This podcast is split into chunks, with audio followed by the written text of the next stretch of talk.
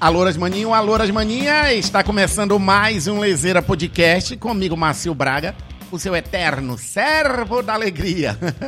Olha só, nós estamos com patrocínio, graças a Deus, da Romanel, do Grupo Gé, e também com patrocínio do Nova Era Super Atacado, maior atacarejo da região norte, e com um apoio maravilhoso, saborosíssimo, da Lili e Vivi, que manda pra gente merendas especiais. Por falar em especial, hoje eu tenho a honra de ter aqui no nosso podcast e para festejar junto com você do outro lado, agora o Dia das Mães, a gente ganhou um presentão aqui e eu já sei que ela é uma mãezona para muita gente. Hoje no nosso Lezeira Podcast, a nossa querida apóstola Tá aqui Esté Amazonas. Seja bem-vinda. Que prazer ter a senhora aqui hoje, viu? Que prazer, prazer é todo meu estar aqui com você, Márcia, estar aqui com toda Manaus que está aí, gente conectada, gente que ama a alegria, mas ama também o que é gerenciar isso tudo, né? E Dia das Mães está chegando, é. muito bom ser mãe, dom divino. E eu aprendi uma palavra muito legal, shalom. Shalom, paz e prosperidade a todos. Eu adorei isso quando o Arão veio aqui. Ele me explicou e agora eu uso aqui. Eu, o Richard manda para ah, mim, Shalom, eu mando para ele, eu mando para Lili. Aí uns amigos que eu falo, Shalom, ele, que é isso, Márcio? Tu virou agora judeu? Aí eu vou explicar, porque Sim. foi a mesma pergunta que eu fiz pro Arão. É. Pro Arão, porque eu lembrava muito do judeu falando isso. É, porque a e... nação toda chama, né? É. Shalom. E ele me explicou. E eu adorei essa saudação, ou esse cumprimento, ou essa energia boa. De que, paz e prosperidade para você. Paz e né? prosperidade. É isso mesmo. Olha, quando eu soube, quando a senhora aceitou estar aqui com a gente, eu, eu, eu começo sempre com. Uh, eu, eu, primeiro que eu não pesquiso sobre a vida da pessoa. Sim. Eu sei quem ela é, então você é diferente. E, e geralmente quero... a gente é pesquisado, né? É, e eu quero justamente com a, essa galerinha, que é uma linguagem muito nova e muito Sim. rápida da internet, também ter as dificuldades como se elas estivessem aqui comigo. Ah, e foi assim show. com o Arão, com os médicos que vêm aqui, com as pessoas do modo geral. Porque eu também tenho muitas curiosidades. Eu sou humorista por, ah. por dom ou por missão que Deus me deu, mas nessa hora é a hora que eu também tenho muitas curiosidades como um ser humano. E eu tenho certeza que diversos seres humanos. E através do meu jeito, da minha brincadeira, né? eu acabo fazendo. dom de alegria. Perguntas que muita gente fala. Ainda bem que tu perguntou. Show. Mas bora começar aí Vamos pelo lá. começo. A senhora é a apóstola, né? E o Arão explicou pra gente. Quem quiser saber do quem é o Arão que eu tô falando, corre lá no YouTube, escreve a, esse bate-papo que a gente teve com o Arão e ele explica o que é a diferença de um apóstolo e pastor. Mas a, a, apóstola também me falou, Márcio, pastora também. Eu Sim. posso, eu aceito também que me chame de pastora, mas até aí, ótimo. Mas vamos mais além. A senhora é especialista em inteligência emocional, em casais. Fala para mim, qual é o seu trabalho? Meu trabalho diretamente é, é trabalhar com pessoas e o legado pastoral, né, que dentro do cunho teológico tem o pastor, tem o apóstolo, tem o bispo, mas diretamente com pessoa, na, na realidade, eu me descobri na minha juventude com essa esse brilho, essa coisa que me impulsionava, que me atraía às pessoas. E aí, uh, eu sempre tive uma a minha família de raiz sempre muito focada em Deus e, e, nas coisas mesmo de Deus. E eu fui entrando nessa jornada até me tornar pastora porque eu creio que o feeling pastoral é um, uma coisa muito do ser humano. Mas a gente não pode ficar né? Eu acho que a Bíblia ela nos traz assim una a fé e a ciência. E é isso que a gente fez. Então a gente foi também estudar não só teologia, mas também a área do psique humano, a psicologia humana que está dentro da teologia, só que a ciência ela se aprofunda mais. E aí a gente uh, me formei em psicanálise, sou psicanalista, me formei em terapia familiar e tenho mestrado também em inteligência emocional. Inteligência emocional, eu li um livro há muito tempo atrás, agora há pouco eu mostrei para a senhora. Eu acho que faz uns 15 a 20 anos que eu li esse livro e eu fiquei encantado com ele. Primeiro que eu comprei por causa do título, Inteligência Emocional. Esse deve ser a, a inteligência que cuida das emoções, E né? para você que lida com humor, tudo isso, a ver. Isso me ajudou muito. Uhum. E, e não, eu acho que realmente é um dom a gente se preocupar com o próximo em um mundo que nós estamos vivendo É. e cada vez mais todo mundo só se preocupa consigo mesmo, né? É verdade, é e, verdade. E, e eu queria que a senhora falasse logo nesse começo a respeito dessa juventude, aliás, desse novo mundo, dessa nova economia que faz com que as pessoas fiquem somente o melhor amigo dela é o celular. Na tela, né? Vamos falar um pouquinho da tela, então. Na realidade, uma conexão, né? Nós estamos aqui na conexão com dezenas e centenas de pessoas através da tela.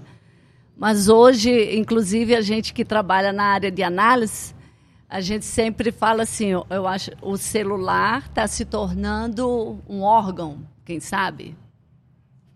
do nosso corpo, né? Tão importante para a conexão de tudo. E de uma forma ou de outra, o ser humano é conexão.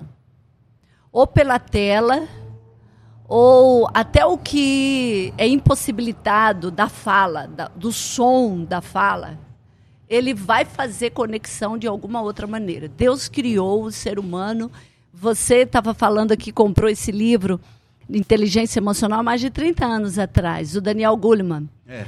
Ele é um especialista e tantos outros nessa área. E a gente vê que o ser humano é conexão.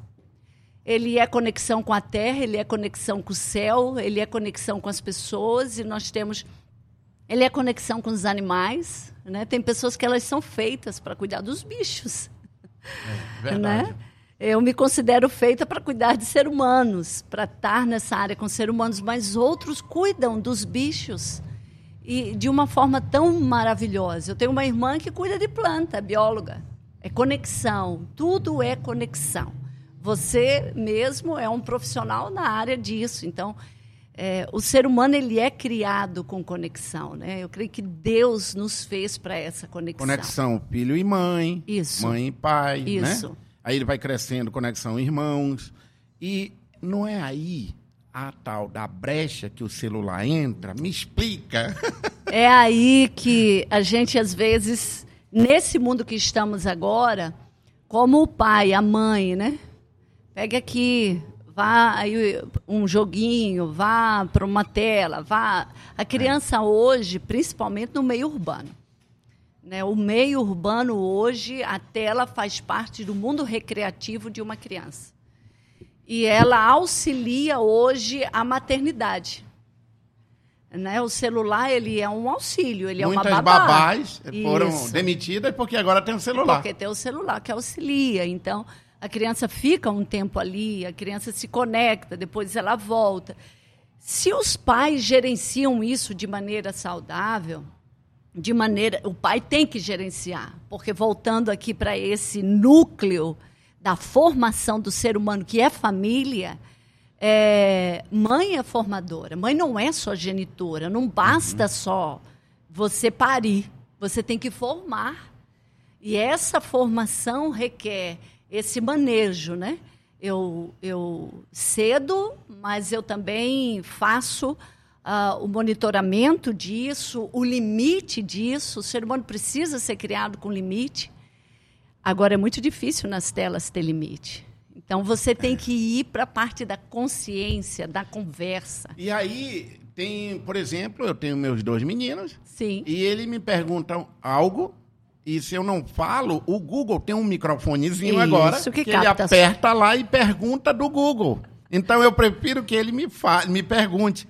Só que nem sempre a gente está do lado. Então É, eu penso que a isso. gente tem que preparar mais a, a- o senso Tem dele, que né? conversar mais. Conversar mais Isso. do que ele ir lá Então, é interessante essa dinâmica que nós temos hoje na sociedade urbana, porque a gente Tem a tela para informar tudo, mas se você quer uma família que tenha os padrões, não existe família perfeita, mas existe um padrão que é muito importante para a saúde psíquica, saúde espiritual, saúde da relação conjugal.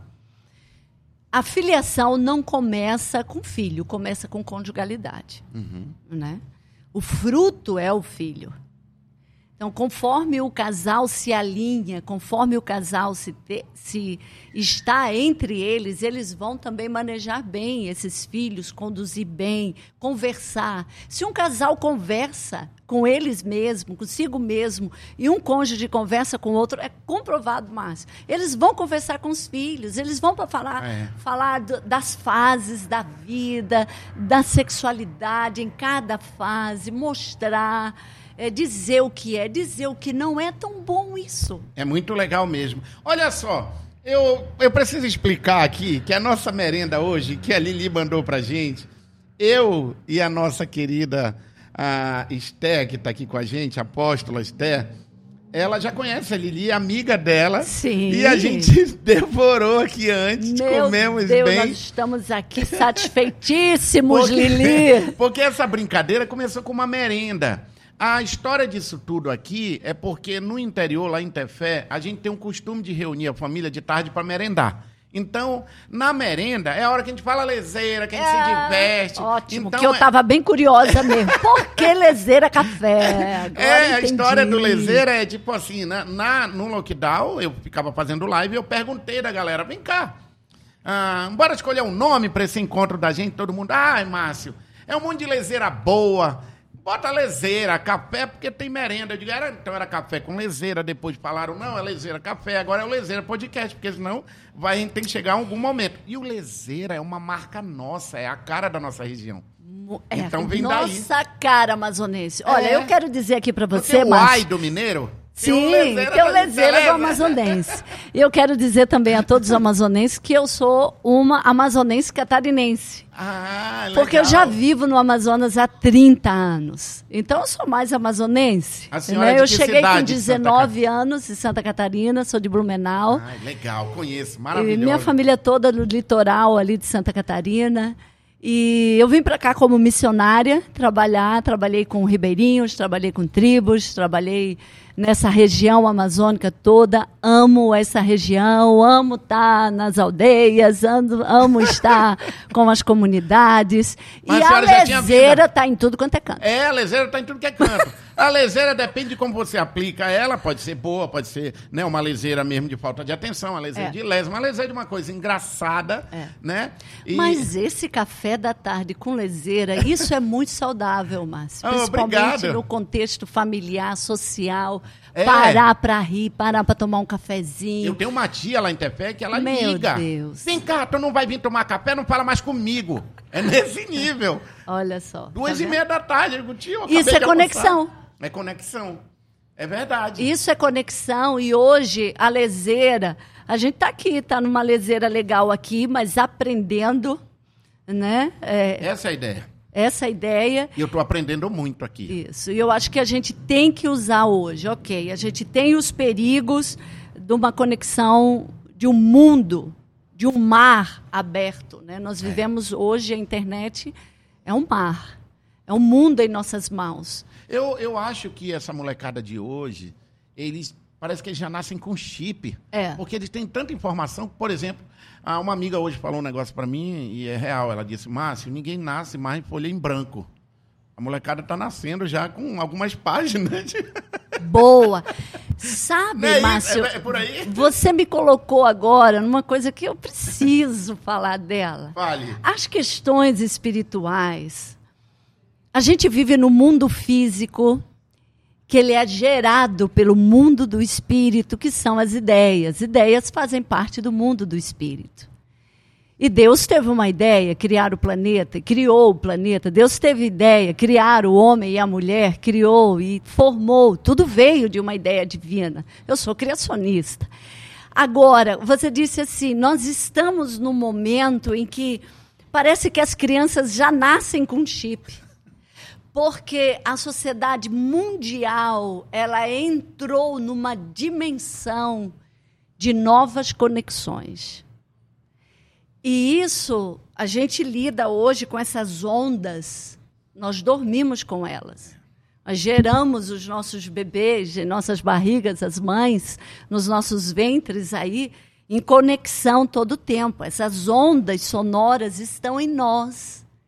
E através de nós, nós acessamos e nós emitimos, tanto no nosso espiritual quanto no nosso psicoemocional, nós emitimos ondas. O espiritual emite ondas. O emocional emite ondas. E a ciência hoje da sonorização e tudo que está aí são ondas. Quando eu termino um show, ou quando eu faço algum evento, eu não sei se a senhora, diante de tanta gente na igreja, sente também, mas eu sinto uma fraqueza. Eu sinto e... uma. Eu chego em casa. Está desgastado. Eu fico acabado. E, e, a Karen, que é minha esposa, ela Isso. já até entende. Ela, ela fala: pega um pouco de sol, porque isso. eu fico esgotado, esgotado. É isso aí? É, é isso, porque a gente se descarrega, né? Quando a gente então fala. Então é real isso. É. A fala, o mundo foi criado pela fala. Deus criou o mundo em seis dias e no, no sétimo ele fez o quê, Márcio? Descansou. Isso. Por quê? Ele estava cansado é. de falar. É mesmo. Se Deus cansou, eu posso cansar. Se Deus cansou, nós também cansa. Olha só, eu tenho um monte de assunto legal para perguntar, mas eu preciso perguntar de um que muita gente não tem coragem de perguntar. Vamos Vou lá. aproveitar que a nossa querida está aqui. Minha amiga, desculpa, obrigado, ela, ela é minha amiga também. Olha só, é, deixa eu falar de um assunto muito delicado, mas ao mesmo tempo muito importante. A gente tem uma audiência maravilhosa com mulheres que são líderes, Sim. que são que, que cuidam da casa. Eu mesmo, eu não sei viver sem a minha esposa, porque ela cuida de tudo. Eu não sei senha, eu não sei, ela consegue ter uma dimensão. Quando a Karen, quando a gente juntou os panos, como diz, ela uhum. chegou em casa só tinha mocoquinha, na, todinhos na geladeira. Só tinha isso. E uma panela de pressão, que eu odeio panela de pressão, eu tenho pavor, só tinha uma lá em casa. Meu Deus. E aí o meu dinheiro não rendia para nada. E a gente morava num pequeno apartamentozinho.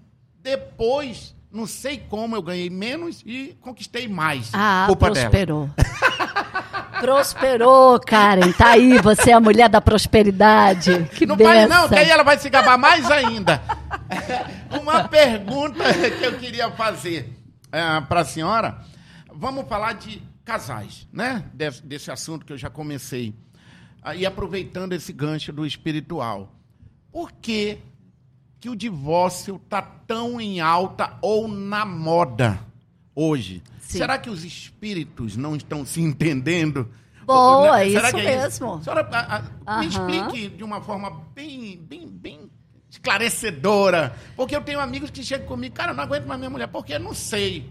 Mas tu já conversou com ela? Não, não quer nem papo. Oh. Aí eu fico, Jogar tudo a perder assim, né? Você deu uma dica, uma dica excelente. Não, mas é, esse amigo que tem gente que.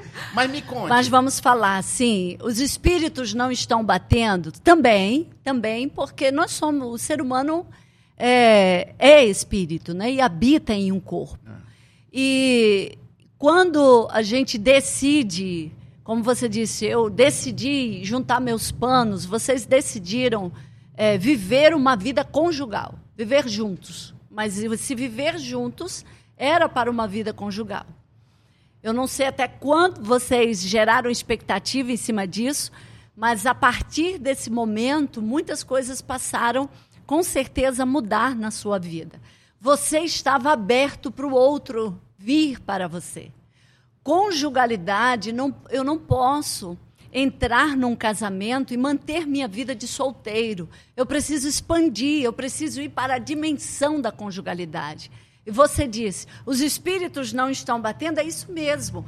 Na psicologia, na, psica, na psicanálise, a gente diz que ah, os egos, eles não se, eles não se entrelaçam.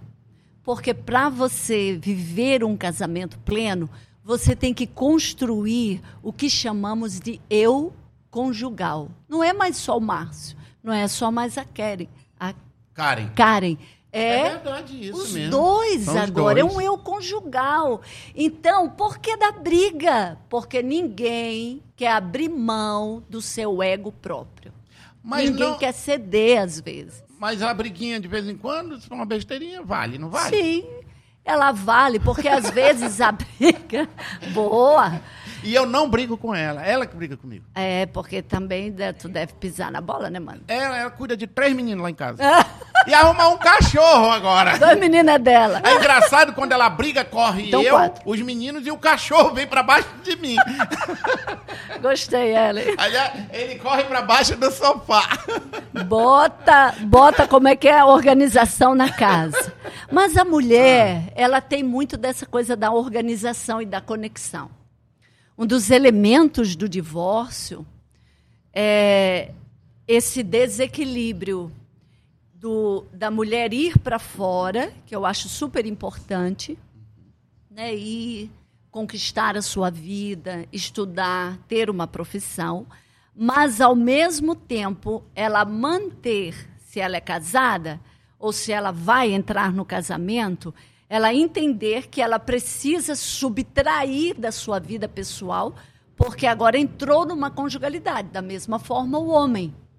Então eu subtraio, eu preciso tirar do meu ego pessoal para construir a conjugalidade. Aí entra a conversa. Aí é assim, ó, quando existe pelo menos a predisposição, um coração aberto a ouvir, a entender também a- o desafio de arrumar a casa, Márcio. É de organizar tudo, de todo dia lavar, de passar. Às vezes tem um dinheiro para pagar uma secretária, mas quando não tem, nem um dia por semana. É mais uma dividir compreensão tarefa. mesmo, dividir. Isso. Eu não tenho problema lá em casa, eu lavo louça. Arão eu também lava. ajudo, não tem essa Lava não. louça, lava banheiro, lava o que tem. É, e eu, e eu limpo tudo. Nossa, quando eu tô desistindo, que eu olho a cara com o cinturão na mão, aí que eu limpo mesmo. eu digo, ô, beleza, vai, eu vou deixar um brilho, um brilho isso Olha, aqui. Karen, depois a gente vai conversar melhor. Olha só, deixa eu- uma, uma outra pergunta. Tem muito o cara que diz assim: eu tô cansado de ter a vida sexual com a mesma mulher, mas ele não quer se separar. Aí vem o outro e fala assim: não, isso daí é do cara que já é malandro, é o cara que é mulherengo e não consegue se livrar. Eu queria que você falasse disso pra gente. Muito legal essa pergunta. Eu acho que conjugalidade e sexualidade, na realidade, o que nos une num casamento é sexo. E depois os nossos sonhos, ou, ou os sonhos, e depois a sexualidade. Mas a sexualidade, ela está ali. Tanto que existem leis hoje, né? A, a Constituição brasileira, dentro da, do parâmetro familiar, se um dos cônjuges não quer ter mais sexo, ele tem direito de separar, porque é um dos crimes, não ter sexo dentro do casamento. Eu não sabia que isso era crime. eu tô acabando, acabando de saber. É crime. Eu só não sei te dizer, mas pode trazer qualquer advogado da área de família aqui e vai te dizer. Mas quer dizer então que isso pode ser um argumento pro cara falar que não quer mais? Pode. Diante E- da lei, pode. Ah, mas, pastor, o, o, o- o esperto que quer aproveitar isso. o- Isso. Mas é uma realidade isso? É uma realidade. E aí a gente tem que entender o tipo do sexo, né? Porque o sexo, quando ele é um sexo é, saudável para o casal, ambos, né? Dentro daquilo, sexo não pode ser obrigatório. Né? É uma coisa do coração, é uma entrega do corpo, é uma entrega do ser. Sexo é comprovado tanto pela espiritualidade quanto pela neurociência, que é uma troca também, é uma e que entrega faz bem para a saúde. excelente Né? para a saúde, tanto a física quanto de pele, quanto a psíquica. Né? A saúde feminina, por exemplo. Por que, que as mulheres às vezes adoecem mais do que os homens na depressão? Embora cuidam mais, mas adoecem mais. Um dos fatores é traição. Está comprovado dentro da ginecologia, da medicina tradicional, veja só. Eu fui a, um- uma das minhas ginecologistas, a doutora Estela Mares, aqui de Manaus. A primeira consulta que eu fiz com ela, alguns anos atrás, ela me disse assim: Você é feliz no seu casamento? Eu disse, mas o que, que tem a ver isso, né? Com, com a ginecologia? Ela disse, sim, tudo. Porque a saúde da sua genitália está totalmente ligada à sua relação com seu marido. Olha que importante Olha isso que a isso. senhora está falando, porque muitas mulheres, e, e elas, desculpa até, mas é, é um- não tem outra saída, que reclamam que nunca tiveram um orgasmo na É, vida, vamos é. dizer assim, tem a ver então com isso, porque não se sentiu feliz com o marido, ou Isso. o marido não estava nem para ela, só, se pens- só pensou nele. Só pensou então nele. isso é uma realidade. Um casal que não conversa sobre sexualidade, que não alinha, que não ajusta esse elemento. Né? O sexo não é só bater ponto. Afinal de contas, ninguém é cachorro, não. A gente não bate ponto só para satisfazer. É... Quebrar um galho ali. Para quebrar um galho, tipo assim, ah, eu tô lá no, no meu período fértil, tô é, querendo uma pulsão sexual lá em cima, vou lá ter um sexo. Não, o sexo é uma, é uma fortaleza que une o casal em todas as dimensões. Eu acho tão bacana a senhora falar dessa forma, porque além de esclarecer de vez, nos mostra, principalmente eu, que não participo do seu Ministério da Restauração, do MIR, e ver esse pensamento tão Sim. moderno, tão atual e tão importante. Porque tem-se a ideia de que na igreja não pode falar sobre sexo. É porque Ou tinha isso? isso tinha. Graças a Deus estamos quebrando isso, né? Isso não deixa de ser uma ajuda. Quantas, né? Quantas Meu mulheres Deus. estão precisando Meu Deus, assunto? porque o fato das vezes você orar, buscar a Deus, não quer dizer que você deixa Deus atuar na sua sexualidade. Uma outra coisa muito séria que as pessoas, a maioria das pessoas, elas têm uma religião. Elas têm uma conexão espiritual. Mas elas não permitem que entre nessa área. Existem outras religiões que sim, e trabalham isso. Mas o nosso Criador, Adonai, Criador dos céus e da terra, foi ele que fez o sexo. Né? E, os- e ele fez o ser humano é, é, com o aparelho reprodutor, com tudo, não só para produzir, mas para serem felizes, mas para amarem. O, o sexo faz parte do amor. Por que, que as pessoas divorciam? Quando o sexo vira um negócio quando o sexo, por que que às vezes o, o- o homem né, não quer só aquela, não quer a esposa, ou não quer uma parceira única? Porque sexo vicia, tanto quanto co- cocaína. Está comprovado. A mesma área que mantém vício de droga, que mantém é a área do cérebro que mantém todos os vícios, Inclusive inclusive, do sexual. celular. E o celular. Isso é a mesma área, a área da pulsão, é a área do prazer, é a dopamina, é a adrenalina, é a área do prazer. Droga faz muito mal, mas dá prazer momentâneo. Esse tipo de relação é prazer momentâneo. Não é só prazer momentâneo também. É que não quer padronizar em um parceiro, não quer construir uma conjugalidade, quer ter sexo com várias pessoas. Isso são padrões sexuais. A senhora ia falando de que como hoje a igreja conseguiu quebrar um pouco. Era um tabu na igreja. Era. Inclusive, na Igreja Católica, eu venho de raiz católica, e após, há anos atrás, né, uns 50 anos mais ou menos, dentro do catolicismo, se dizia assim, ok, o padre dava a bênção lá, né, vai estar na doença, na tristeza, na angústia, ok. Ninguém falava. não- Dava benção. Aí ele dizia assim: está pronto para pecar. Está pronto para ter sexo. Eu não Ah, sei se era você- isso? Era isso. Agora você não é assim, vai para a lua de mel, vai ser feliz. Agora vocês podem pecarem. Eu lembro dos meus avós Aí já botava um medo isso. ali no. Isso, não só medo, como sexo fosse uma coisa suja, vulgar. É assim que as pessoas tratam hoje. Não se tem honra na sexualidade. A mulher, muitas das vezes, muitas mulheres, elas perderam a honra do corpo. É. O corpo virou uma moeda de troca. E é A incrível. genitália virou uma moeda de troca. E ficou muito, muito comum você Comum. entrar na internet, no Vulgar. Instagram, no Facebook, tá? Tudo quanto é lugar tem. É. né? de tudo quanto é jeito, de tudo quanto é maneira. Então, o ser humano é aí que entra também a condição pecaminosa, né? A gente lida interiormente, nós lidamos com pulsões. E a pulsão, quando ela não é controlada, gerenciada, ela pode nos levar a desvios, a neuroses, a doenças, que daí veio hoje o campo da psicologia estudando né, as doenças psíquicas. Olha só, é, mudando um outro assunto aqui que eu queria muito falar com a senhora, antes da gente entrar ali num outro que também estou curioso. Ah, aproveitando o gancho, as pessoas falam de sexo, mas não falam da morte. Isso. E Outro durante tabu. algum tempo, realmente foi um tabu para mim, assim. Realmente um tabu. Talvez por eu vir de uma realidade que criava assim um medo da morte, né? Ia a um velório, era algo que É. parecia que aquilo ali. E com o tempo, para ter uma ideia, eu não, não conseguia passar na frente de hospital. Eu ficava tão nervoso que eu achava que o hospital era o lugar que morria. Ah, E, associou, né? é, e o podcast hoje me dá a liberdade de contar muitos detalhes Sim. da minha vida. Que legal. E as pessoas não conversam sobre morte por medo.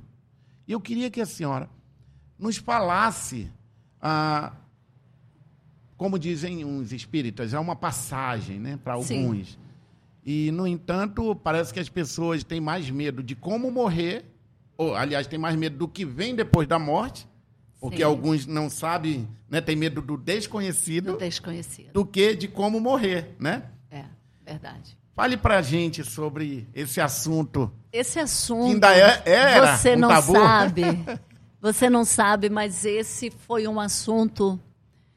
e- morte foi um assunto que sempre teve na minha vida. Porque muito cedo a minha mãe faleceu. Eu tinha três anos de idade. Três. Três. Eu tive que lidar com a perda da minha mãe e minhas, a minha família, elas. A família do meu pai com a família da minha mãe, eles não Não se entendiam. se entendiam muito. E após a morte da minha mãe, a minha avó, mãe da minha mãe, levou a minha irmã. Nós somos em duas. Eu sou a mais nova e ela a mais velha. São quatro anos de diferença. Então eu tinha três, minha irmã estava com sete, mais ou menos. E aí um pouco mais. Aí ela levou e não permitiu ela, aliás, nós, a minha mãe foi enterrada e do cemitério a minha avó materna me levou para ela Nossa. e nunca mais me deixou ver o meu pai e a minha irmã que ficou com meu pai. Então eu eu tive morte da minha mãe E a perda da, da irmã. e uma pai. ruptura no relacionamento com meu pai e com a minha irmã.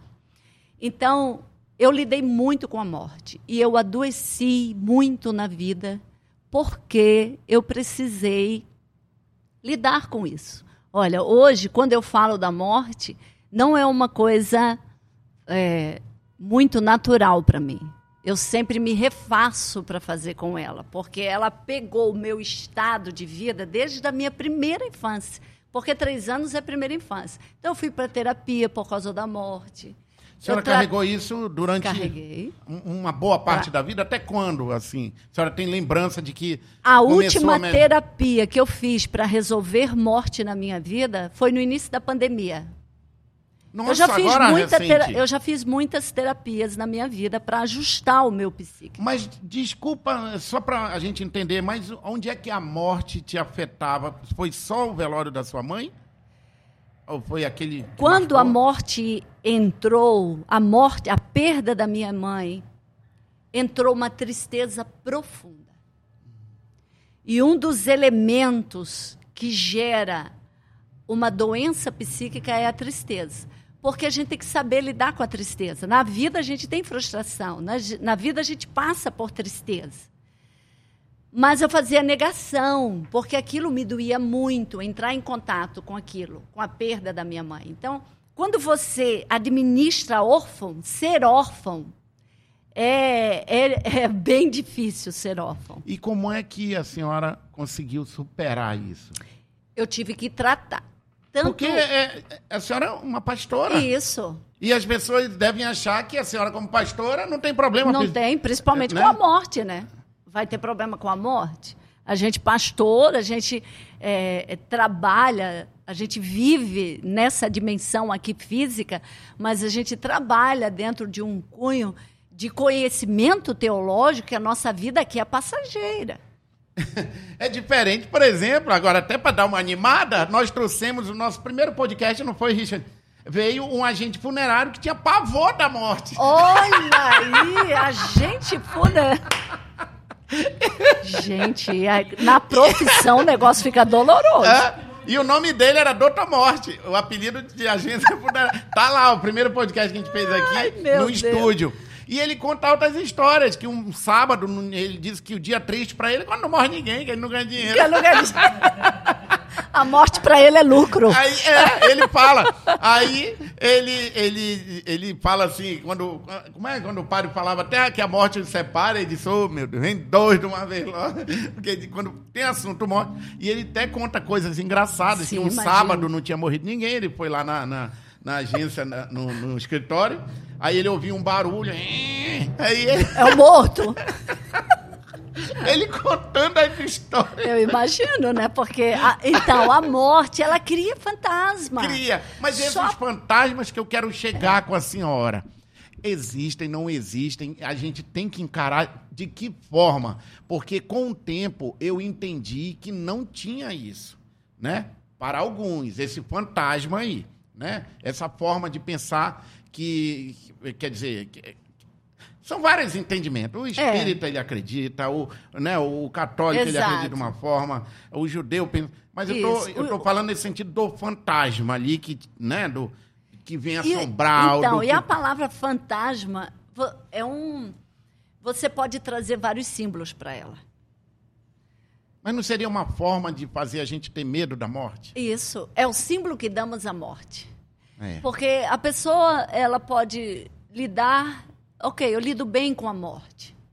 Então, qual é o simbolismo que tem a morte? Então, ela tem todo um simbolismo ali, ela lida bem com aquilo, ela sofre. Porque morte é perda. Né? E aí a separação. Biblicamente, nós temos dois caminhos pós a morte. Nós temos o caminho dos céus e nós temos o caminho do inferno. Então, um desses dois caminhos nós vamos trilhar. Por isso que tem-se medo. De ser Até julgado. o ateu tem medo da morte. Verdade. Ele não pode negar isso. Inclusive, estudando o cérebro de ateu, quando se fala de morte, lá na, quando a neurociência estuda o cérebro de um, de um ateu, quando fala-se de morte, as ondas do medo aparecem. Ah, bonito, né, Acabou seu ateu? A máscara. Ah, entendi é, agora. Por causa das ondas emocionais do medo, então, da insegurança. Então não tem essa de falar que não tem medo. Não, tem, tem sim. Nessa, não. É. é igual o cara que fala assim, eu não tenho medo de andar de avião, não, de voar de avião, mas quando o avião passa na turbulência daquela... Escaneia o cérebro dele que vai estar tudo lá.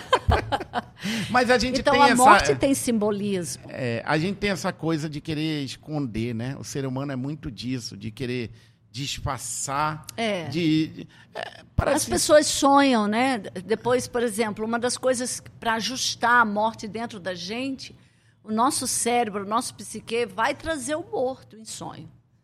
E às vezes aquele sonho é para organizar. Às vezes o morto diz: Eu estou bem, pode parar de chorar, não precisa mais ficar assim. Mas já o cérebro da gente cria isso como cria. uma segurança? Cria Ou a senhora acredita que o sonho é realmente uma mensagem? É uma mensagem porque nosso cérebro tem padrão espiritual. Tá, mas o espiritual existe nesse momento de alguém vir falar para gente? Não, eu não creio que vem. Eu creio que a nossa espiritualidade organiza uhum. o nosso espírito porque nós somos uns seres espiritualmente inteligentes. A nossa inteligência não está só no campo da fisiologia.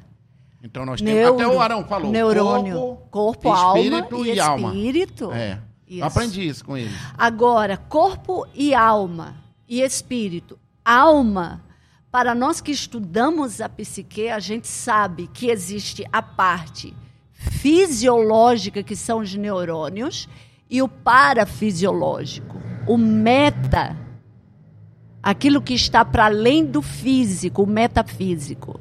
É o que a neurociência cada dia se especializa não hoje. sabem muito desse lado aí do Isso, parafísico. aonde se capta a emoção, metafísico. mas se capta a espiritualidade. Então, quando o caboclo chega na beira de um rio que ele diz, rapaz, não vou pular não, ele dá meia volta, é sinal para ele esse metafísico, será? Sim, Não pode porque ser se tipo ali assim, eu não vou aqui. É.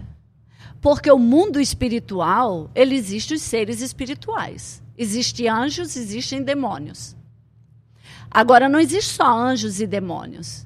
Existem religiões que o próprio ser humano, por uma técnica, ele sai do corpo espiritualmente para fazer viagens espirituais. Meu Jesus. Então você pode encontrar alguém na beira do rio que você não vai ver, Volta. mas que você sente.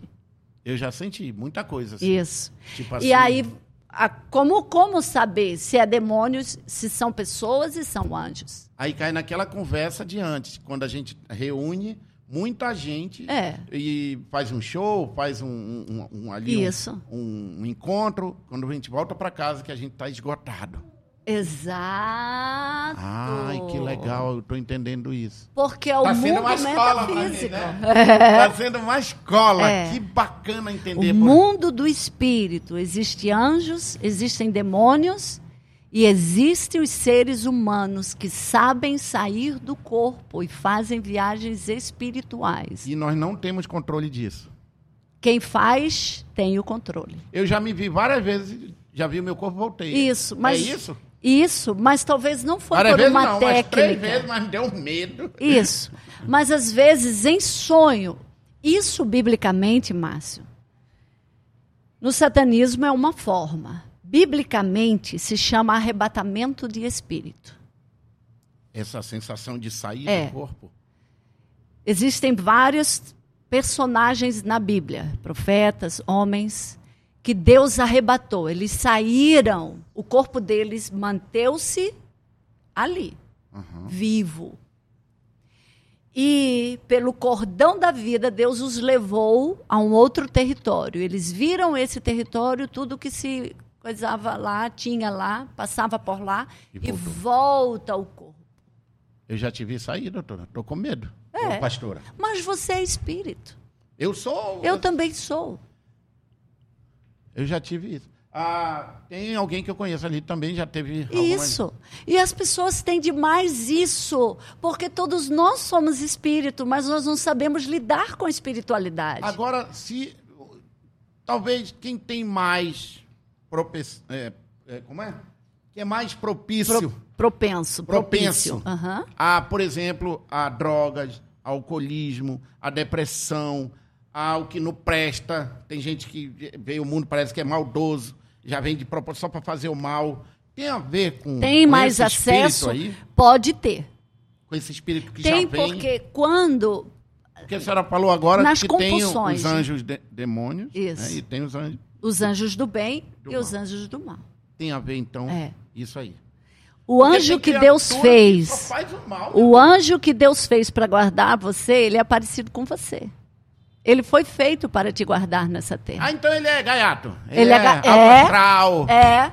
É. Porque eu sou assim. O meu anjo é mais sério. Eu sou uma pessoa, eu rio, eu entro, eu faço, eu faço conexões, eu aprendi a fazer mais conexões. Meu marido é mais gaiato que eu, o anjo dele é mais gaiato. Então, se eu começar a entender o seu anjo, eu passo a viver melhor com a senhora. É isso. Também. É tipo eu entender Mas o outro. Isso. E entender o outro só do não só do ângulo mental, mas o ângulo espiritual também. Aham, nós sim. somos espírito. E nós podemos ver. O sonho é uma visão. Eu fecho os meus olhos para dormir. Eu não deixo as minhas atividades espirituais nem mentais. Eu passo a viver pelo lado de dentro. E é verdade mesmo. Vamos falar da. eh, Senhora, primeiro a senhora abriu um livro ali. A Ok. Inteligência Emocional. A minha querida amiga já escreveu um livro, tá? Aliás, vários, né? Sim. Nós já estamos no quarto livro. E esse é a Inteligência Emocional. Fale dele. Esse é especificamente para as mulheres, né? Inteligência emocional, sabedoria e saúde mental. Sabedoria e saúde mental. Na lezeira também tem sabedoria, viu, pessoal? Olha que bacana! que legal. É. E, aliás, essa lezeira, vou pegar aqui um copo, obrigado. Eu, eu trago esses assuntos aqui para nossa merenda, porque, de uma forma, eu espero contribuir com quem está do outro lado, assim como eu tenho aprendido tanto. Nós já passamos de 60 episódios gravados, e estão todos aqui no nosso canal. E eu vim, vocês vão perceber o Márcio, antes disso tudo, obrigado, meu amor. Antes disso tudo, e até agora aqui com a minha querida amiga a apóstola Esther. Esse e livro, esse Márcio. Livro, conta pra gente. Esse livro, ele é uma superdose para as mulheres. E olha só, gente, a gente hoje uma das coisas que adoece a mulher, inclusive as mães, é a ditadura da beleza. Nós já vimos bastante esse assunto, temos muitos profissionais hoje trabalhando esse assunto, porque a gente pode se tornar escrava próprio, da própria beleza, do próprio corpo. Assim como mulheres se tornam escravas do sexo, tem mulheres que se, se tornam escrava da maquiagem, do cabelo, enfim, do corpo. Mas olha só essa estatística: 20% das mulheres mundialmente têm anorexia por causa da ditadura da beleza. 15% bulimia. 30% tem crises seríssimas, não só crises, tem depressão por causa da insatisfação com o corpo. E aí vem as redes sociais e e vem o companheiro complicar, ou. E vem isso, porque às vezes o homem não entende o quanto a imagem é importante para a mulher. Assim como uma boa massagem no ego masculino coloca ele a fazer qualquer uma, trabalhar, ir para frente, ir para a vida. O homem precisa disso. E quando ele recebe essa dose de suplementação, principalmente da sua esposa, aí que ele fica fortalecido mesmo. Já recebeu uma dessa? É, rapaz, é cada uma que eu recebo. e agora, em seguida, ela já derruba, sabe assim? Tipo, ah, ela já Amor, te... você é maravilhoso, você faz tudo que eu gosto. Eu digo, oh, poxa, a gente se acha. Ela estou indo ali no salão. Aham, já ia dizer, agora... cadê teu cartão de crédito? Agora, eu faço o mesmo não, com é o contrário, anda com ela, que eu que ligo. Agora não tem um que só trisca. Pois é, só aí só trisca. Assim. Olha, é impressionante a Karen ao ir para o salão e a Karen depois do salão. É outra mulher. É geral isso? Sim, porque é imagem, né? É imagem. Tá vendo, Karen? Hoje você tá. Ela é o, é o, é o, laboratório. Ele é o nosso. o nosso é laboratório aqui. Isso. Mas isso é muito importante. Porque a, a imagem, a autoimagem da mulher, o ser, né? Tem um texto para nós que somos criacionistas e bíblicos, é, após a queda, Deus disse para a mulher: é, Você vai ter filhos e vai ter filhos com dores. E o teu desejo será para teu marido. Eu já fiquei com muita raiva dessa parte bíblica. O desejo não é o que fez eu correr várias vezes de madrugada atrás de. de, de... é esse aí? É. De, deixa ele contar Atrás uma... de que cão? Pro, porque tá grávida? Não é só esse, não. Essa mulher já me aprontou cada uma. Uma vez, uma meia-noite, ela disse: Eu queria salada de fruta. Meia-noite, é tava grávida, Ela mano, tava grávida. deixa de ser Não, leso. aí eu digo, bora atrás da salada de fruta. Ela Aê. disse, detalhe, é um picolé. Era um picolé. Aí Era eu, din-din? Eu fui, aí chegava no posto, mano, tu tem aí um picolé com fruta sortida, alguma coisa? Tem não. Fui no outro posto, era de... Ah, ela queria de manga. Ah, específico. Lembrei, lembrei, vou contar a história. Ela queria de manga, meia-noite. De manga, meu Deus, onde eu vou achar picolé de manga? Aí eu fui Meia no posto. Noite. Tem. Pô, sorveteria tudo fechado. Fui no outro, não tem posto. Aí eu saí, tem de quê? Tem de morango, tem de sei Aí eu saí catando de tudo que foi jeito. Cheguei em casa, ela disse: conseguiu picolé de manga? Eu digo: não, tem salada de fruta, pega. Pelo amor de Deus, já era Boa. uma hora da manhã. Ai, e aí, não achou salada de fruta, perfeito. E assim, umas coisas do nada, tipo assim. Eu acho que até sal ela botou no café, sei lá, dava uns negócios assim, sabe? Eu tinha uma amiga que ela comia pepino com mel. E eu tive uma tia que ia pro posto cheirar gasolina. Essa é uma lezeira baré. ai, ai, ai. Uma Marisa pro posto cheirar gasolina, eu lembro. E se ela vai hoje, é ficar caro o negócio. Hoje a cheiradinha vai ser cara, olha.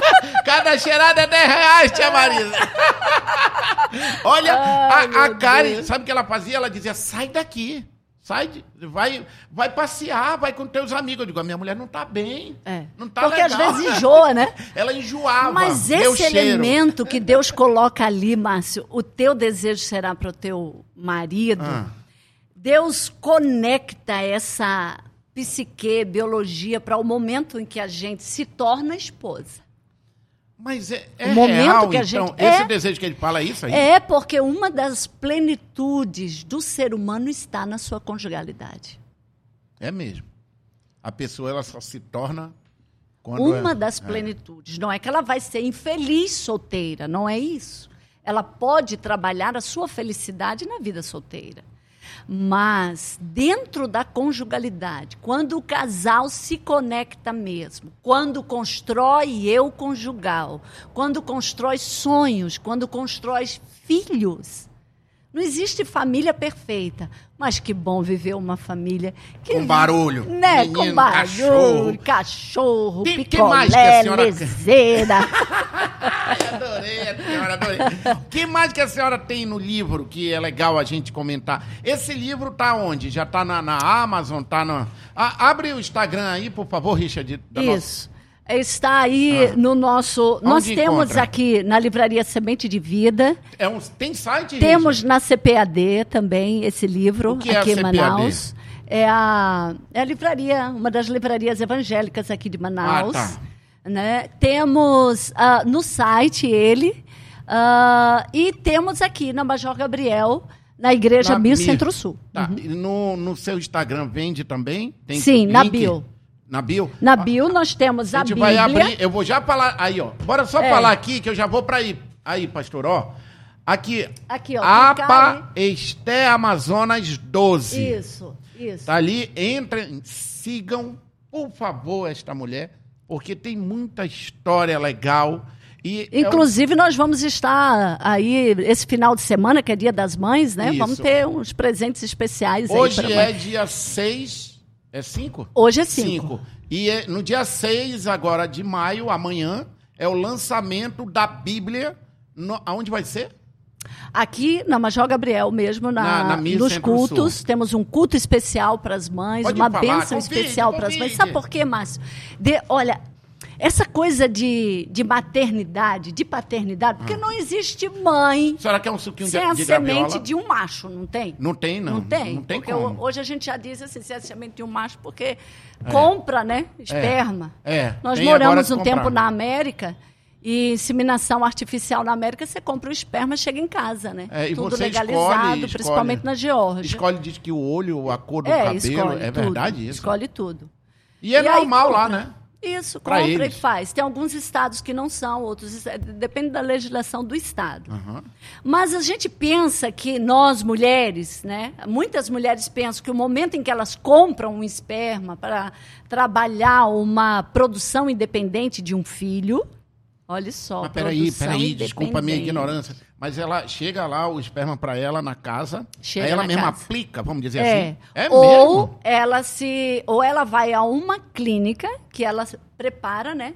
Os médicos preparam ela Uhum. hormonalmente e aí o esperma, ela compra no banco de esperma, vai para a clínica e lá os médicos aplicam nela. E outras pe- não, já a aplicam pessoa- direto em casa. A pessoa escolhe ali, não, oh, vou Escolhe. escolher esse menino assim, essa menina. É, mesmo? Escolhe porque hoje muitos jovens vendem, né? Os, os, os Mas espermas. essa molecada, quando crescer, eles vão dizer quem é papai, quem é mamãe. Exato. É isso que a senhora ia falar? E aí? Também, eu sou mãe, eu sou Oh. mãe adotiva. Hum. Eu sou mãe adotiva. Então, já, já lidei muito com as questões da maternidade. Nós não podemos ter filhos biológicos, eu e o Arão, então nós optamos por adotar. Temos duas filhas, uma já é adulta, a mais nova, a mais velha, 24 anos, e a mais nova, 17 anos. Isso é um- uma resposta muito legal para a minha colocação lesa, que eu falei que a pessoa. é, e quem é papai e quem é mamãe Tá aí uma bela resposta. Se você tem um lar ou alguém que Isso. vai cuidar com- de você com amor, Isso. eles podem, posso dizer que são pais e mães. Sim, eles são pais Isso, e mães, pais e porque é a mães. origem, né? A origem da vida está conosco. Deus botou. E Em eu vou, nós. eu vou agora aproveitar e tirar mais uma dúvida da Vamos lá. E quando é um casal gay, Sim, que compram. compram, ou que recebe, ou, ou de alguma forma é, produz, né? reproduz, como foi, por exemplo, o Paulo Gustavo, que Deus o tenha, com o, o, o seu marido na época, que foi feito nos Estados Unidos. Isso. Né? E parece uma Foi barriga, de aluguel. É. Aí veio a criança para eles. É. Respondendo assim, é, responda. eu- Eu queria entender, porque eu tenho uma concepção, eu tenho uma ideia de que onde tem o amor, isso para mim é o mais importante. Né? E Como é que a senhora vê essa questão, já que a pessoa comprou ali e ela está ali num lugar. Não Sim. é o mesmo amor de que a senhora está falando de, de, um- de uma adoção, vamos dizer assim? O amor pode ser. Uhum. O amor, no, no que diz respeito à criança, ao acolhimento da criança, amar a criança, só que os padrões naturais. Então, o amor, ele sempre está ligado aos padrões natural, natural da vida, A senhora fala pai e mãe. pai e mãe. Uhum. Agora, é, você falou duas pessoas homossexuais, Isso. né, que é, adotam filhos. Elas podem dar valores, elas podem dar várias instruções, elas mesmo podem dizer, olha, nós nós somos assim. Se é dois homens, vamos dizer, você botou aí o exemplo de dois homens. Nós escolhemos viver assim, mas não quer dizer que você tenha que ter esse padrão, porque eles vão precisar ensinar o padrão correto. Não tem como gerar uma vida dentro do padrão. A senhora fala Fora de explicar a real natural. de como ele, É. aquela criança veio para eles. A origem de todo ser humano é um esperma e um óvulo. Uhum. A queria- origem é essa, cientificamente. Tá, mas o lar, o lar onde ela O vai lar. crescer, o amor ali que importa. Isso. Não importa? E Claro muito. que importa, e muito. Sempre vai importar. Mas não deixa de importar a outra parte. Não deixa de importar que aqueles eh, cuidadores ali, aqueles pais ali, vão ter que entrar em toda essa dinâmica de como se deu aquele ser humano e por que, que eles são assim, por que, que eles adotaram, por que, que eles fizeram inseminação. É, e também nem Eles vão entrar eu- em eu- toda essa dinâmica. É, e se a gente fosse aprofundar nesse assunto, a gente vai embora, né? Vai embora, Mas eu é. queria só realmente entender, e a senhora me explicou muito bem, que o que importa é o amor. Você está ali no amor e de que também aquela criança saiba, tem a É. explicação de tudo aquilo. Eu tenho um caso, acompanhei um caso, que ela veio de uma família homossexual. E ela está na igreja hoje. E ela disse assim: meus pais são homossexuais, mas eu quero o padrão bíblico. Eu quero o padrão natural. É, eu achei muito legal. Eu desculpa até eu ter É uma escolha dela. essa pergunta para a senhora. ela, ela está no mundo. Aham. Se ela for estudar ciência, ela vai encontrar que um ser humano só se, só se dá origem a uma ser, um ser humano com macho e a fêmea. Não existe dois iguais. Não gera dois iguais. Como eu lhe falei, desculpa Como eu ter será feito isso essa na pergunta. psique? É, eu- eu Mas esse é um assunto muito legal. É, porque é muito atual, né? Muito atual, as Se pessoas fala têm muita muito dúvida. sobre o homossexualismo, mulheres que estão tendo filhas e filhos, homens que são gays, que estão tendo mulheres né, que são homossexuais É. também, que estão tendo esse filho. E é um assunto que eu nunca abordei Márcio, aqui. biblicamente, Eu- a homossexualidade ela não é aprovada por Deus. Assim como não é o adultério. Assim como não é a droga, a cocaína, que destrói aí. A maconha, que a política está tentando normatizar esse negócio, mas que a nossa medicina brasileira poderia se posicionar muito melhor na nossa sociedade, inclusive nossos psiquiatras trabalhar socialmente, fora da mídia convencional, e mostrar o que a maconha faz no cérebro de adolescente. Torra mesmo. O que, é que a maconha faz no cérebro? Maconha emburrece, droga emburrece, vício e sexo emburrece. Biblicamente, a homossexualidade não é aprovado, assim como não é adultério. Porque assim como o adultério destrói o ser humano, a homossexualidade também destrói. Mas lá vai eu me coçando. Lá vai nós. Pergunta. Ai, como eu Pode falei, mandar é um- outra. É um, assunto que se estica. Mas o, É. o- o homossexualismo, nós não somos frutos também, filhos de Deus, quem é homossexual Isso. e não é provado na Bíblia, não é aprovado pela Bíblia. A me me, me filho, faça não. entender isso. Nós somos criaturas. Criaturas. Nós, biblicamente, nós passamos a ser filhos quando nós nascemos de novo na compreensão da fé, na consciência da fé. Quando nós entendemos a fé em Jesus Cristo, que morreu e ressuscitou pelos nossos pecados. Um deles, a homossexualidade. Outros deles, o adultério. Outro dele, a mentira. É tão fácil mentir. Mas mentira destrói o ser humano, destrói a sociedade. A gente está aí um povo marcado de amargura social por causa da mentira, mas por causa do engano, por causa da corrupção. Por que, tá que as vivendo- mulheres hoje estão tão feridas, tão despersonalizadas? Porque a genitália não dá felicidade a ninguém. Se fosse assim, as prostitutas eram felizes. Será que a prostituta não é feliz?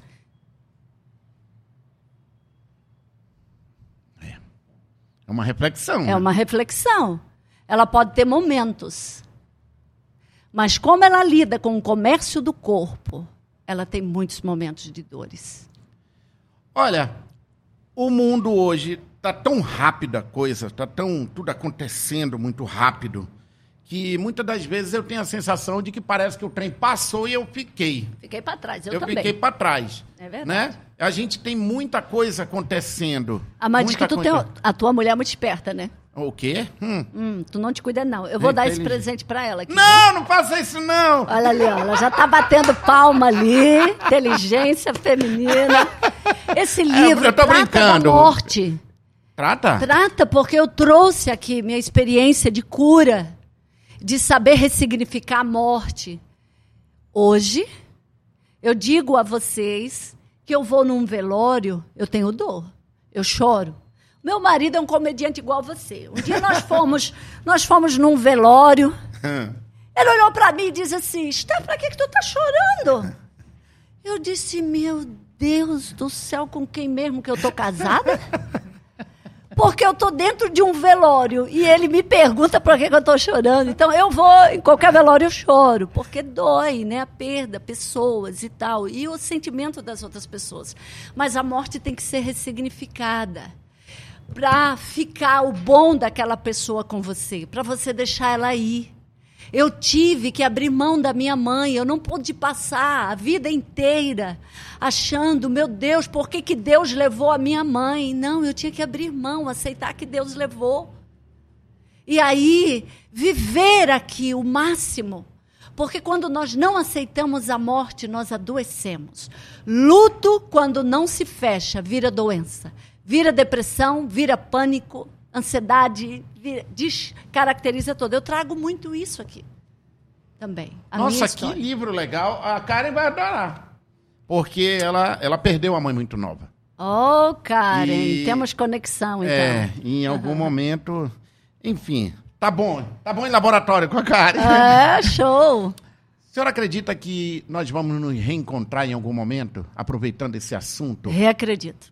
Eu Mas acredito. eu, eu como acredito. Márcio, vou reencontrar o meu pai e a minha mãe, como, e eu vou dizer, ele era meu pai, ele era minha mãe? É dessa forma? Sim, nós acreditamos biblicamente.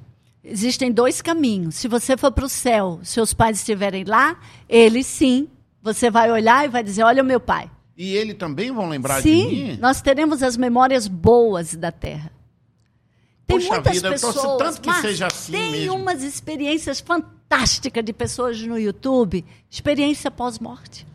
Era isso que eu ia lhe perguntar ainda Meu agora, eu Deus, esqueci. fantástico. Daquela sensação quando a gente estava falando do assunto da pessoa ser arrebatada. Isso. E aí, Pessoas que estão em coma também, que saem, é, que voltam. Nós assistimos um, um documentário, acho que está no Netflix, de pessoas que morreram, deu como morta. Pessoas. Isso. Teve o caso de uma menina que ficou na cachoeira seis minutos Olha aí. sobre a pedra lá, presa, e depois ela voltou e ela conta essa experiência dela. Isso. E E tem um que se chama Fenômeno Lázaro. Foram três dias. três dias ele morto? Três dias de morto. Fenômeno Lázaro, na África. E ele, ele a, a esposa dele, eh, devia ser uma, assim, daquela que amava o marido mesmo. E aí levou ele para um pastor orar. E o pastor estava numa conferência. E ela entrou com o caixão na conferência. E aí, como ele estava numa conferência, eles filmam ele ressuscitando. Não acredito. É uma coisa fantástica. Tá aí pra você assistir. depois? Fenômeno Lázaro no YouTube. Três dias agora, depois. bota aí, Richard, É, procura aí. Porque quando ele ressuscita, Ah. uma que ele fica arrasado, né? Que ele, meu Deus, voltei Voltei. de novo. Olha, se eu E se tiver a- no céu, morrer e for pro céu, vocês não oram pra me ressuscitar. Chega de graça, eu quero Bora ficar por lá ela mesmo. de volta!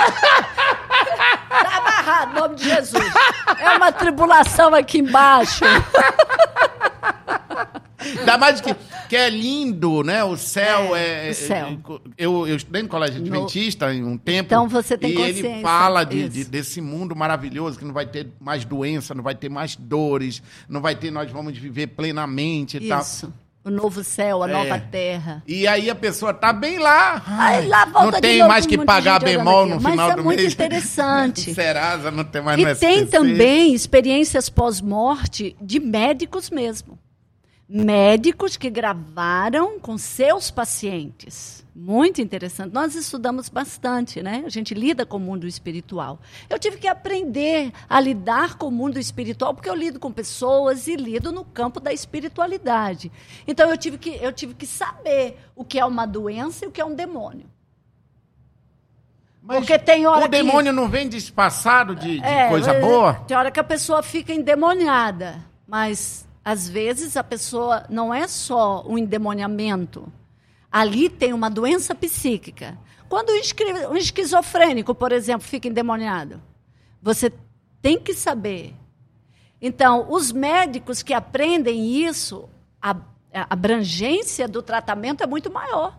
Hoje, um dos grandes problemas de tratamento é que as pessoas só querem tratar, ter um conhecimento único, né? Fatiado ali, encaixado.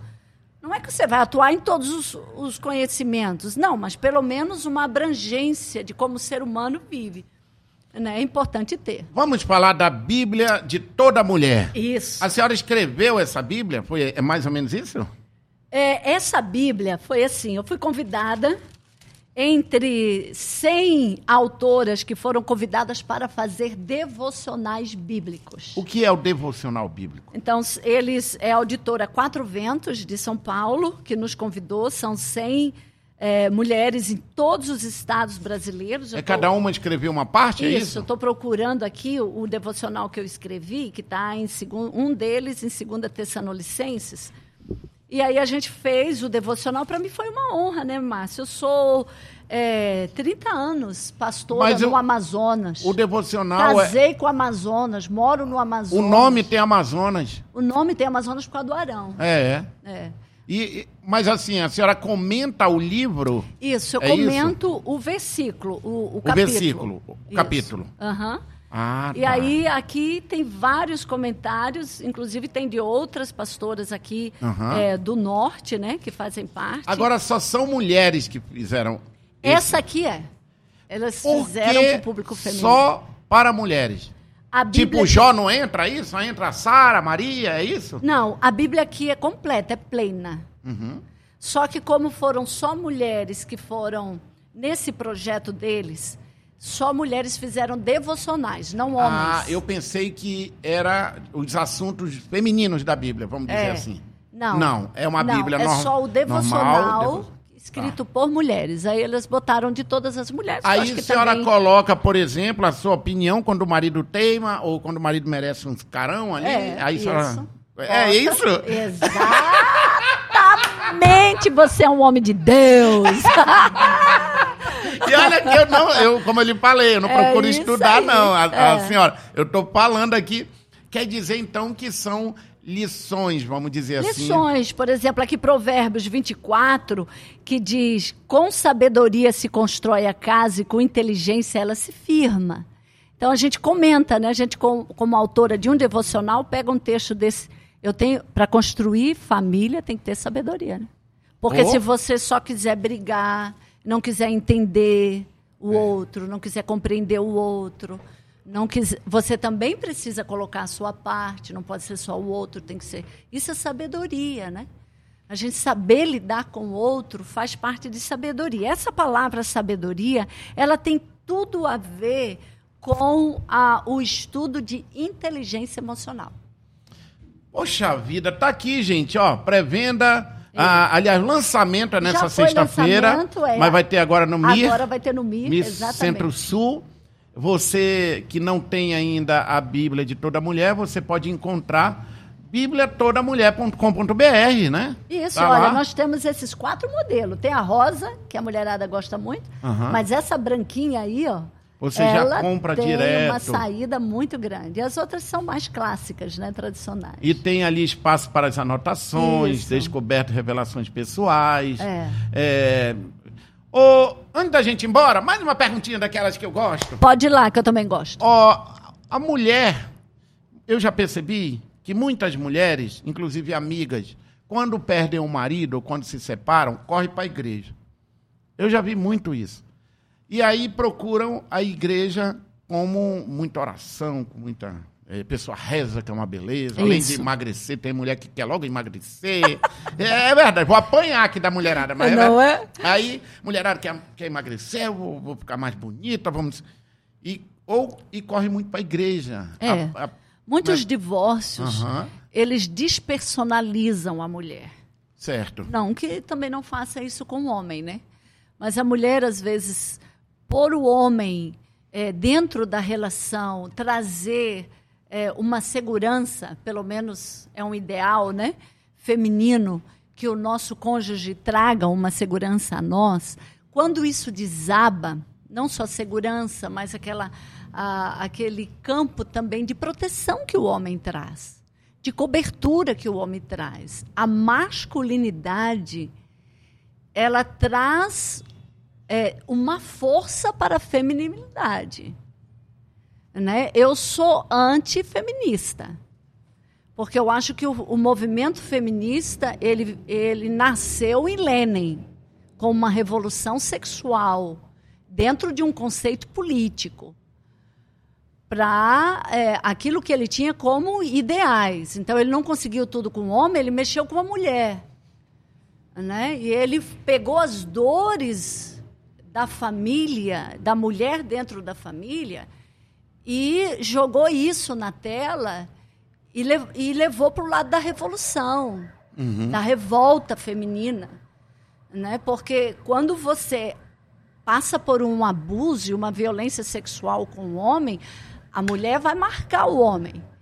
E se eu pego aquela dor daquele ser humano para politizar, para politicar aquilo, para fazer comércio, para fazer mídia, para me patrocinar em cima daquilo, isso é uma um outro tipo de violência social. Né? E aí, As- essa mulher sofrida, Isso. Ela- Ela, vai lá para a igreja. Porque a igreja, ela nos remete a Deus, cobertura, vida, sustentação. Essa figura o homem também tinha. Tanto que a nível de hierarquia, né, você vai ver Deus na Bíblia, o nível de hierarquia, Deus, o marido e a esposa. Então, quando a mulher ela se encaixa, por isso que muitas mulheres que vivem os princípios bíblicos, elas são plenas. Existe uma pesquisa nos Estados Unidos da América, que é um país cristão, é, as mulheres mais orgásmicas, que mais têm o prazer de ter orgasmo são mulheres cristãs que realmente construíram uma conjugalidade sólida. Porque o orgasmo ele vem de uma entrega total. E essas mulheres, quando elas passam pela ruptura do divórcio, que o homem traiu, ou que ela foi violada dentro de casa, com violência sexual, com outro tipo de violência, e aqui eu também não quero é, me colocar a mulher como vítima, porque hoje nós temos muitas mulheres, viu, Márcio, que elas tacam lá frigideira na cabeça do marido. E racha a cabeça de marido também. Então, tem uma violência muito grande hoje dentro do construto da mulher, uma revolta, mas não se trata com dessa maneira. E as mulheres vão para a igreja.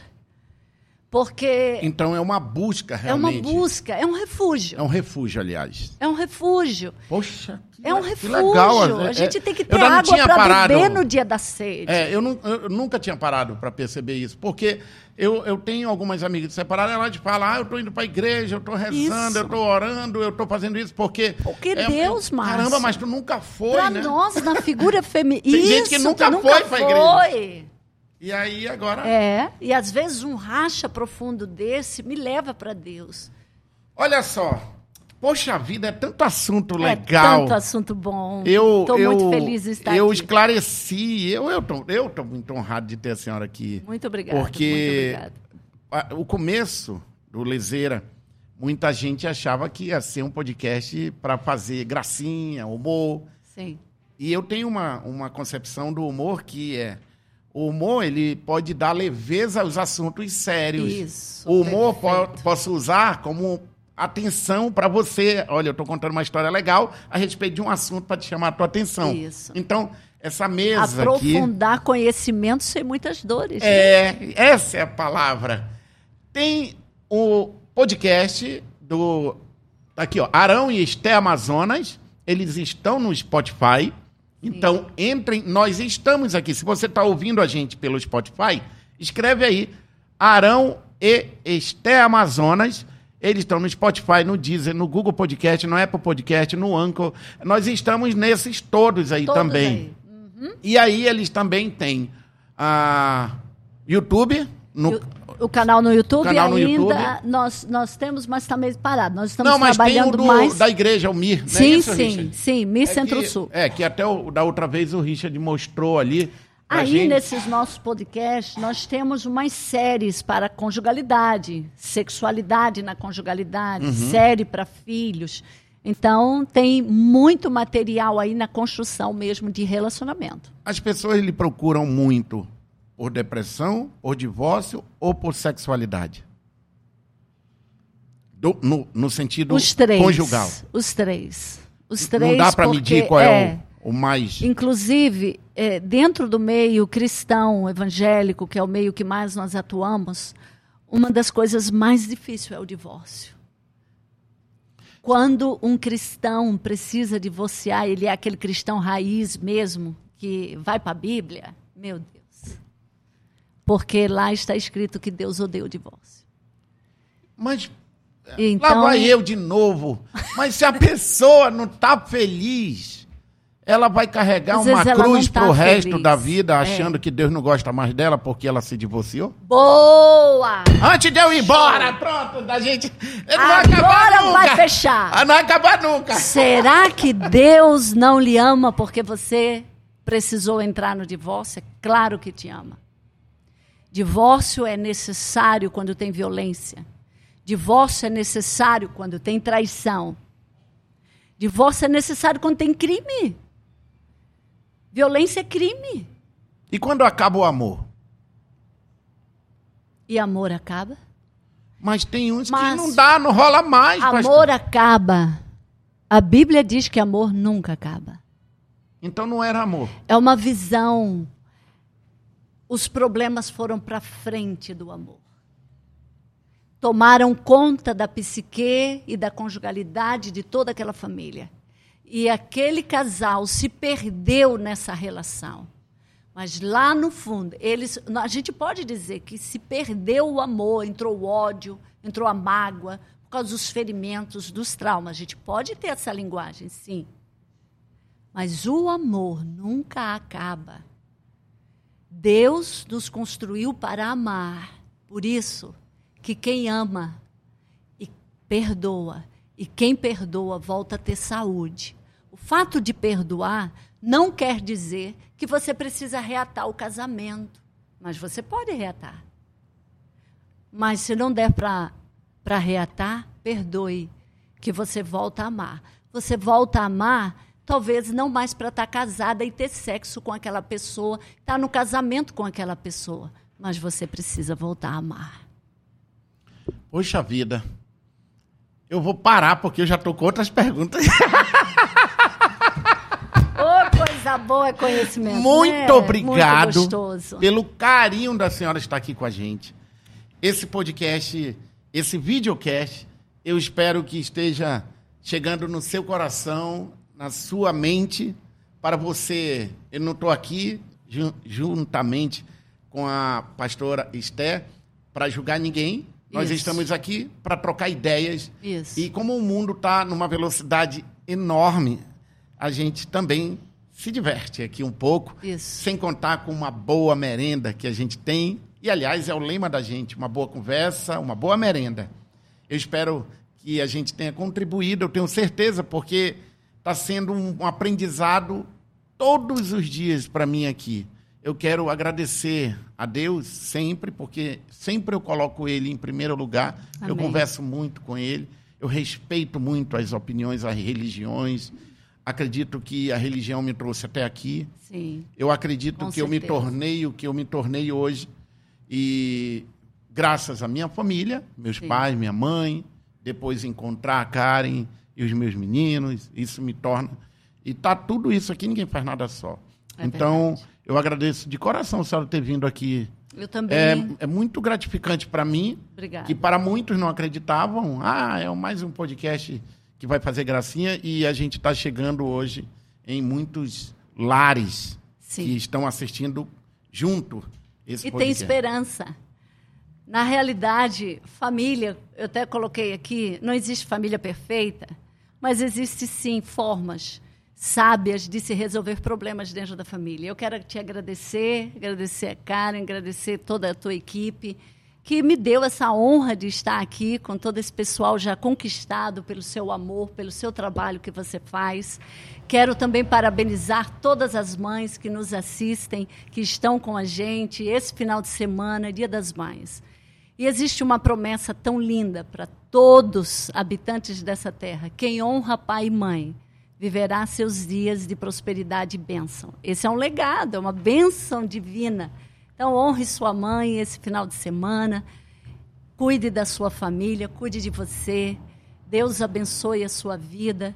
E a vida é linda quando a gente sabe viver e sabe resolver e enfrentar os problemas. Muito obrigado, Márcio. Deus lhe abençoe. Shalom! Shalom, paz e prosperidade. Senhoras e senhores, esse foi mais um Lezeira Podcast. Um beijo para todo mundo. Até o próximo, se Deus quiser. Valeu. Obrigado.